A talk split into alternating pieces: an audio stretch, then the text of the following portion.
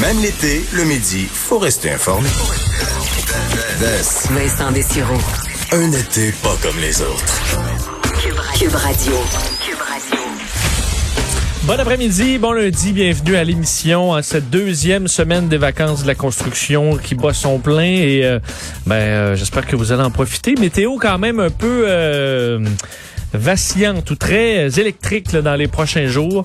Euh, semaine assez orageuse qui est attendue. D'ailleurs, euh, on a eu quelques coups de tonnerre tantôt à Montréal. Ça va passer un petit peu partout à travers euh, le Québec. Sachez que dans les prochaines secondes, on se rendra euh, à un point de presse du gouvernement du Québec. Donc, euh, la vice-première ministre Geneviève Guilbeault qui va donner des détails sur bon la, la pandémie, ce qui se passe actuellement avec Christian Dubé, le nouveau ministre de la Santé, Dr Richard Massé de la Santé publique. Alors, ira dans les prochaines minutes. À date, il euh, faut dire que les points de presse du gouvernement du Québec sont, euh, euh, de moins en moins fréquents mais sont généralement pertinents. La semaine dernière, c'était très pertinent. Il y avait des points très importants qui ont été amenés par euh, Geneviève Guilbeault. Alors, euh, on va euh, on va surveiller la situation dans les euh, dans les prochaines secondes.